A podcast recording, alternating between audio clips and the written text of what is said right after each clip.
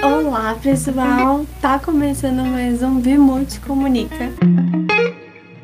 E hoje eu, Nathalie. E eu, Alice. Hoje a gente vai falar um pouquinho com vocês sobre os impactos que teve a educação durante a pandemia, né? Para falar disso, para falar desse assunto, a gente vai trazer dois conceitos muito legais, que o primeiro é o de sociedade em redes do Manuel Castells e depois o do Henry Jenks da convergência de mídias. Para isso, né, para a gente conseguir abordar esse tema de uma forma bem completa, a gente vai passar um pouquinho, né, sobre sobre essa adaptação que a educação sofreu e vem sofrendo já há um bom tempo a gente vai falar um pouquinho sobre a conexão, a exclusão e as incertezas nesse contexto, para depois a gente encerrar aí então com essa ideia do Jenks da convergência das mídias. E aqui é engraçado falar que já anteriormente à pandemia, né, as coisas já estavam se mudando para o digital. A gente já tinha o digital ali fortemente presente nas escolas, e nos serviços educacionais, como Descomplica, várias outras plataformas. Com a pandemia, a gente vê isso assim aceleradamente, de uma forma muito brusca, né? Faculdades precisando entrar no ritmo online, aquelas que não tinham, ou no mínimo remoto, escolas precisando fazer planos com plataformas como Google Meets, Zoom, é, e etc. Então a gente vê a, essa realidade digital muito, muito ampliada, né? Sim, é legal a gente falar também, né, Nath? Falando dessa adaptação da, da educação antes, é interessante a gente notar como que os professores e tudo mais, como a, a estrutura da escola vem mudando já há algum tempo, né, com algumas escolas com uso de telas interativas, computadores nas salas, né? Antes a gente tinha aqueles projetores, aquelas coisas enormes. E hoje tem computadores e telas ali que fazem tudo muito mais prático, muito mais fácil. E não só a estrutura, né? O modo de dar aula também foi se mudando. Os professores precisaram é, colocar essas novas mídias, essas novas tecnologias dentro da sua aula para ficar mais atrativo e para falar mais com o público deles também a gente vê né, é, uma maior produção cultural, como você já falou, nesse campo. É, são mais canais, são mais plataformas, são podcasts, surgem muitos blogs para ajudar, né? Para fazer esse reforço. E agora na pandemia, realmente, isso sim teve um estouro. E a gente viu um crescimento enorme que, ah, por um lado, é muito bom e por outro ainda deixa um pouquinho a desejar. Aqui eu coloco também como é de certa forma muito complicada essa mudança para o digital, né? Porque por, por mais que os podcasts, essa produção cultural de blogs, é, dos portais, dos sites educativos, jogos e atividades ajudem e auxiliem a gente muito, a gente também não pode esquecer que elas também dificultam o nosso, a, o nosso foco, né? Que hoje em dia a gente pode dizer que está muito ampliado, que a gente não tem mais foco, na verdade. Que a gente está ali presente assistindo alguma coisa, mas ao mesmo tempo está vendo o celular, está vendo uma TV ou está pensando no, em outras coisas além.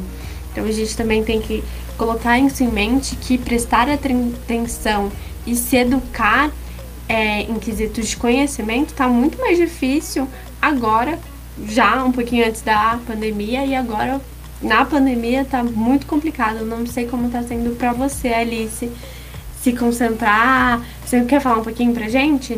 Sim, com essa migração, né, Nath, a gente vê assim, pessoalmente, a gente está sentindo isso e a gente percebe que em casa é, tem muitos outros fatores, né, que atrapalham a gente a concentrar.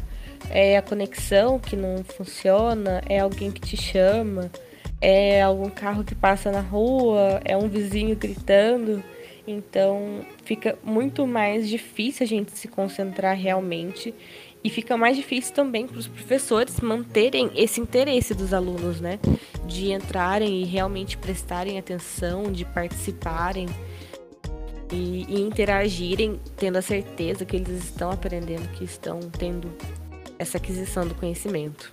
Sim, sim, para mim também tá muito complicado. É, é, é, difícil ter esse foco. E daí a gente também entra na outra questão, né? Que é essa exclusão. Além dessa imigra essa migração que a gente teve, tem essa exclusão de pessoas, agora na pandemia, de pessoas que não podem ter a condição de ter uma internet, um celular, algum meio de acessar, né? É, essas plataformas e afins para ter aula. E daí a gente entra em outro aparato que é a classe social e a desigualdade que a gente tem. Porque uma, uma pessoa de escola pública, muito pouco provável que vai ter todos esses aparatos, uma internet boa para assistir a aula ali, ou um computador para todo mundo da casa, para todas as crianças poderem assistir ao mesmo tempo. Então fica ali uma desigualdade mais escancarada ainda, né? depois para prestar os vestibulares ou então para se profissionalizar na área que está fazendo o curso, como nas faculdades, vai ser muito mais difícil para essa pessoa, vai ser muito mais complicado e ela vai ter que correr atrás muito mais do que, digamos, uma pessoa que é de uma. está de. vou usar essa palavra para entendimento, mas não necessariamente pode ser ela, né?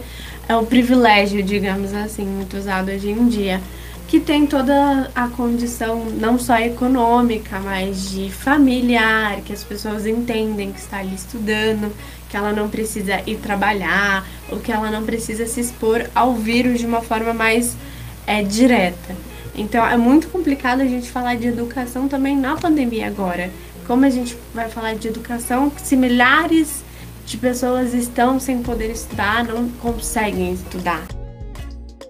Sim, é, isso é uma coisa assim que a gente tem visto muito, né? Não só é, nas mídias televisivas e rádio e tudo mais. A gente tem visto muito mais nas redes sociais é, sobre isso, né? Como as pessoas de escola particular estão conseguindo manter, no geral, é, um ritmo de estudos, uma qualidade, com plataformas, com acesso à internet.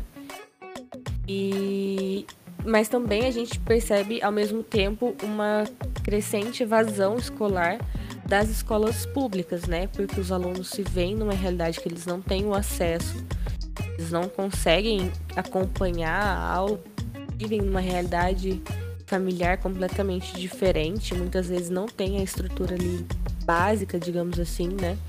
Que possibilite ele ter essa calma e esse ambiente tranquilo para se estudar. É o que você falou, né?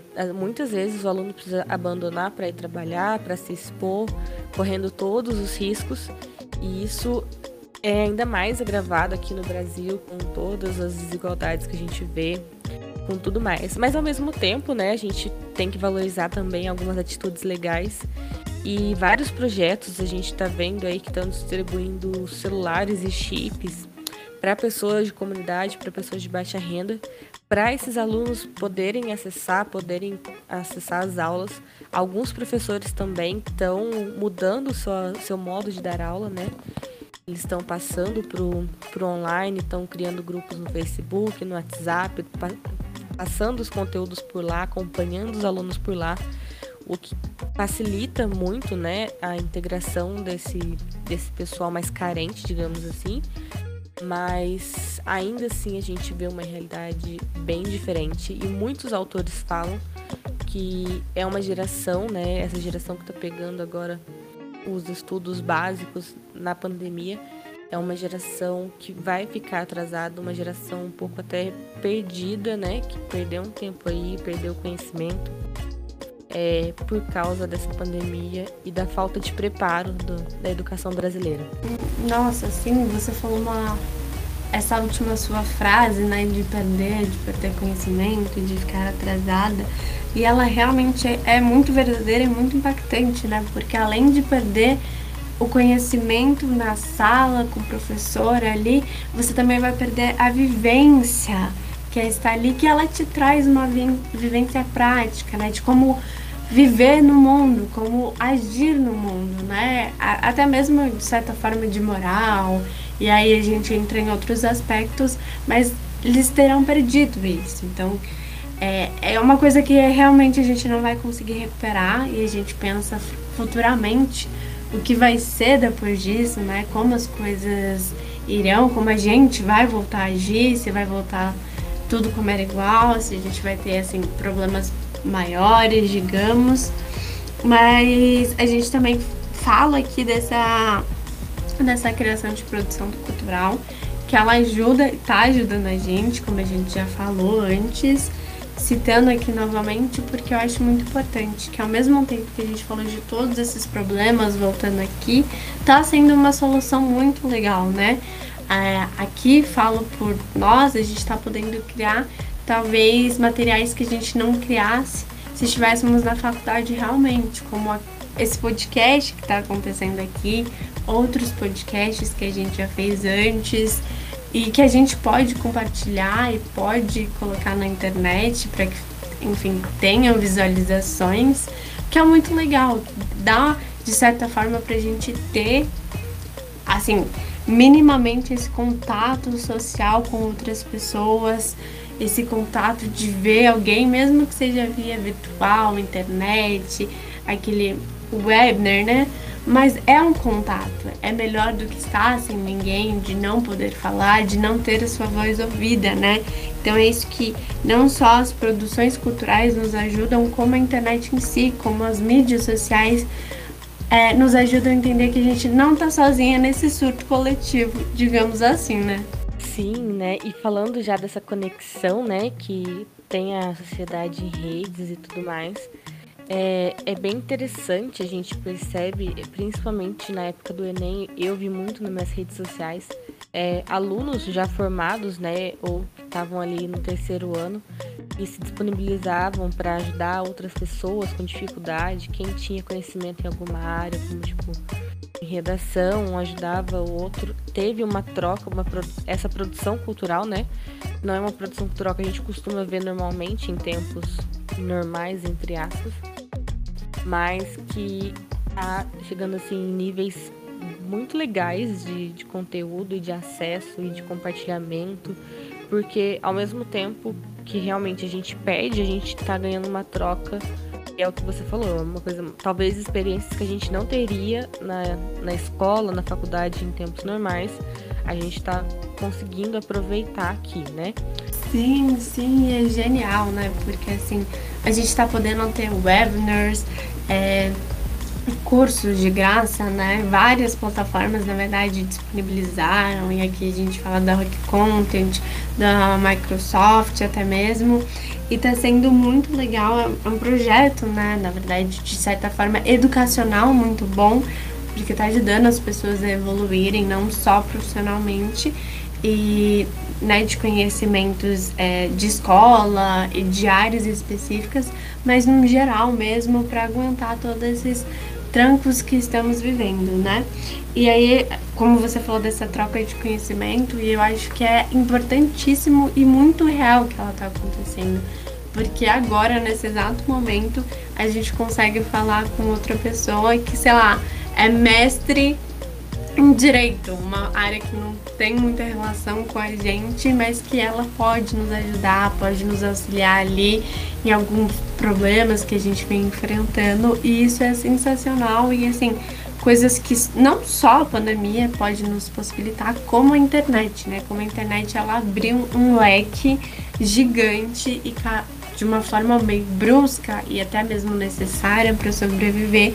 Com a pandemia, a gente teve que traçar ela e trilhar de uma forma rápida e incrível, né? A gente também falando disso, volta naquele conceito de tem escolas que talvez não voltarão 100% para presencial, né? Tem gente que vai preferir estudar online, que tá preferindo, e daí a gente também entra em outra conversa se como será que isso vai acontecer? Será que o governo vai acatar isso daqui a algum tempo? Será que isso também não vai ser mais um novo meio de estudo? Como será que isso vai suceder, né? Fica aí uma pergunta pra gente se questionar, pra gente refletir sobre o futuro pós-pandemia. Espero que acabe logo, enfim. E a gente também vem falando das incertezas, né? Como a tecnologia ela nos traz incerteza, mas como a pandemia também trouxe. Daí a gente junta isso na com a educação, é, assim, principalmente para o pessoal que está no vestibular agora, é aquele surto de meu Deus, o que, que eu vou fazer, como as coisas vão suceder, como a gente vai continuar vivendo, como vai ser, né? Fica a, a, aquela pergunta, aquele, aquela ansiedade. E a gente precisa entender quais são os riscos dessa incerteza, desses problemas de pandemia, de tecnologia para a educação. Alice, você consegue dizer para a gente, consegue imaginar quais são esses riscos? Olha, é, é bem difícil a gente tentar, né, prever esse futuro aí pós-pandêmico, mas é o que você falou, né? A gente tende, a gente tá vendo tanto na área comercial, tanto na área profissional, educacional, a gente tá vendo uma migração, né, para esse campo online e muitas empresas não vão voltar, assim como talvez muitas escolas é, se adaptem, né, a esse novo modelo e incluam isso na sua realidade mas também é, a gente tem que pensar nas consequências para as gerações, né? A gente tem aí um, um, um, debate grande já sobre o estudo domiciliar, né? Quando é feito pelos pais em casa, quando a criança não vai para a escola. E a gente precisa pensar, né? Tipo, como que vai ser isso daqui para frente, principalmente acho que as crianças menores elas estão tendo um impacto maior porque elas não têm esse convívio, né? Esse convívio que a gente tem, essa, esse aprendizado que a gente tem na troca ali dos coleguinhas e da, da pré-escola e tudo mais. Elas estão sendo mais prejudicadas, então a gente tem sim que pensar é, quais são, né, vão ser essas consequências, como essas crianças vão ser afetadas, como a geração de alunos que estão entrando no vestibular, de alunos que estão saindo, né, da faculdade também. A gente precisa. É tudo muito incerto, a gente não tem como afirmar que vai ser assim, mas eu acredito que a gente vai se adaptar, assim, e esse modo on vai ser uma realidade muito mais comum. E já aproveitando, né, para finalizar aqui já o nosso bate-papo muito interessante, já começa a puxar também um pouquinho, né, o que, que Jenks tem a ver com tudo isso. A gente sabe que Jenks é, escreve sobre a convergência de mídia, né, e ele fala muito sobre a inteligência coletiva. E eu acho que é exatamente o que a gente está vivendo agora. Essa troca, essa possibilidade de conhecimento, de aprender alguma coisa com pessoas distantes, de ter essa troca entre áreas, né? Que antes talvez a gente não tivesse tanto assim. A criação de novas áreas, de novos debates, de novas perguntas. Cria-se um campo gigante de pesquisa, de conhecimento, de aprendizado, de exploração mesmo. E essa cultura participativa também, né? Que ele afirma que é, a gente já teria, né? Mas acho que agora com a pandemia e toda essa era digital, redes sociais e tudo mais, a gente vê ainda mais presente no nosso dia a dia. Sim, sim, de certa forma a gente vê, né, um certo, digamos assim, na, na perspectiva de Jenkins, um certo poder do público, né, poder da voz aos estudantes até mesmo, do, do que querem estudar, de como fazer, é, se eles vão prestar FUVEST e de ter informações para fazer isso, né? Porque se a gente pega há uns anos atrás as informações de como prestar um vestibular, de, do, das matérias que caíam, né? Até mesmo das correções da prova eram muito escassas e hoje a gente pode ver que é uma coisa como se fosse mais transparente, porque os estudantes estão pedindo, e o Twitter, né, principalmente, depois das provas a gente pode ver ali a grande comoção dos alunos. Estão falando, não, esse ano a prova da Unesp foi muito difícil, o que está acontecendo, e isso é um parâmetro também para as é, instituições, né, verem os alunos que vão entrar e o que, que eles podem fazer, não só para ajudar, mas ali nas provas, o que, que eles devem colocar, o que, que eles não devem. Claro que faltando sempre no, no histórico escolar, né, que a gente tem na, do governo, mas entender esses públicos, quem são eles, porque é, a gente tem uma diversidade muito grande, mas a internet ela permite isso, ela permite que dê voz a esse público que é gigante e imenso, né? E acho que é basicamente isso que ele fala e a gente pode levar para educação. Que hoje em dia a gente tem plataformas acessíveis exatamente por isso, porque os estudantes pedem por isso. Eu preciso estudar, eu quero estudar, mas eu não tenho condição. Então vão, estão vindo, né? Já vieram ali, a gente pode falar, e Udemy também, plataformas acessíveis de certa forma para pessoas que não podem pagar ou têm certos acessos, o que é muito bom e muito legal se a gente vê nessa perspectiva. Mas daí a gente vem com essas questões de incertezas, dessas novas produções culturais e do mundo novo que a gente, de certa forma, está descobrindo. Não digo novo é, de uma forma romantizada, muito pelo contrário, novo de uma forma muito brusca, brusca né, que a gente teve que viver, teve que descobrir e teve como procurar sobreviver. E agora a gente está procurando sair disso e fica o questionamento de como a gente vai sair disso, de como a educação sairá disso, né? Se ela sairá cada vez mais cadichada, se ela vai sair cada vez mais capenga, ou se a gente vai conseguir reerguer ela, mesmo no EAD, mesmo com as dificuldades que a gente tá né? E aí fica um questionamento que a Bimute dá para todo mundo, deixa para todo mundo, para a gente pensar a que forma a gente também pode melhorar isso, se a gente consegue de alguma forma com o nosso poder de fala, de dar voz a grupos organizados, fazer alguma coisa para melhorar. Ai. E fica também né, o questionamento para os alunos, professores, todo mundo da educação qual que é o nosso papel nisso, nessas mudanças, o que, que a gente pode fazer para melhorar isso tudo, né, para ajudar esse processo a ser menos traumático possível e a gente poder tirar o máximo proveito de tudo isso. Então é isso, pessoal. A gente se despede por aqui, depois desse tanto de informação. Mas a gente espera vocês no próximo episódio. Um beijo e tchau, tchau. Tchau, até a próxima.